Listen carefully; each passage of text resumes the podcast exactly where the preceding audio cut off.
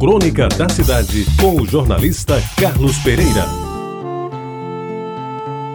Amigos ouvintes da Retabajara, ontem, no dia 8, foi comemorado o Dia Internacional da Mulher. E eu, nas minhas crônicas diárias desta semana, de hoje até quinta-feira, vou tentar homenageá-las de forma diferente, com uma crônica diária sobre uma das mulheres que participaram da minha vida. Vou começar hoje com M de mulher.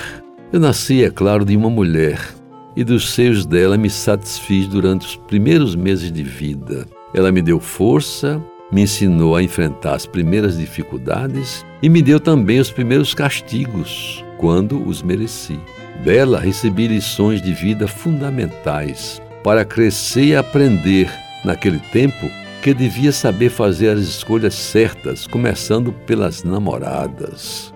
Pois bem, na adolescência, já um tanto livre das amarras da mãe, embora com receio de suas intervenções em matéria amorosa, despertei para as delícias e os perigos do sexo. E ainda que de forma amadora e cheio de medos, fui avançando na tentativa de conhecer as mulheres mais de perto e assim descobrindo inclusive as suas intimidades.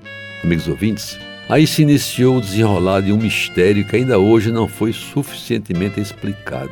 A minha preferência por mulheres cujos nomes sempre ou quase começavam por M, M de mulher. E sem querer aprofundar o estudo desse mistério, é oportuno frisar que desde a década de 50, olha, faz bastante tempo, as mulheres com M me perseguem, ou melhor, desde aqueles velhos tempos eu persigo essas mulheres perpassam pela memória, talvez sem ordem cronológica. Mariinha, a minha primeira inesquecível namorada, da Vasco da Gama, já pertinho do ABC, em Jaguaribe, é claro, com quem troquei os primeiros beijos às escondidas, que depois do namoro acabado foi ser feliz com um cadete do Exército. Depois veio Marilene, com M, também em Jaguaribe, porque me apaixonei perdidamente e cujo romance veio a se extinguir por exigência da minha mãe, sempre presente e autoritária. Um dia ameaçou ir à casa dela, o que me fez covardemente ligar minha lambreta e sair disparado para nunca mais voltar. E nos anos seguintes apareceram e desapareceram da minha vida algumas outras mulheres, sempre com M. Algumas Marias daqui e da Lures. Maria do Carmo, Maria Laura, Maria Rita e outras que esqueci e até nos casamentos os M's estiveram presentes. De modo que, como continuo gostando de mulher, eu não tenho nada a ver contra os homens que não gostam. Quem sabe se ainda vai aparecer alguma mulher com o M da inicial do primeiro nome, nem que seja uma Madalena arrependida para me embalar os últimos suspiros. E como para terminar e fechar esse naipe, convivo e bem com minha atual mulher e companheira Marileide, com M, que me ajuda e consegue me aturar, mesmo quando a idade já me faz perder às vezes até a paciência. E ela, como as outras, sempre com um M na inicial.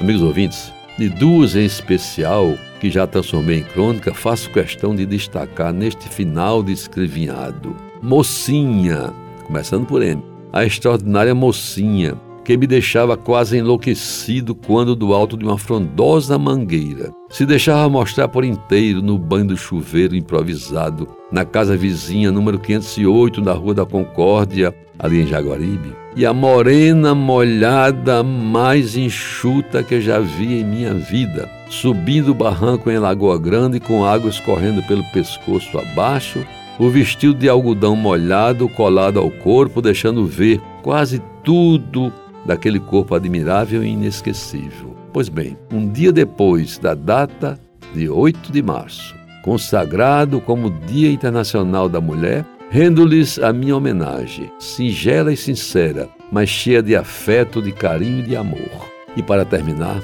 a última de mulher, esta um tanto diferente. Certo dia, amigos ouvintes, estava eu a presidir uma reunião com dirigentes de empresas, todos homens, quando admitia que aquela sessão estaria perfeita se tivesse a presença de pelo menos uma mulher.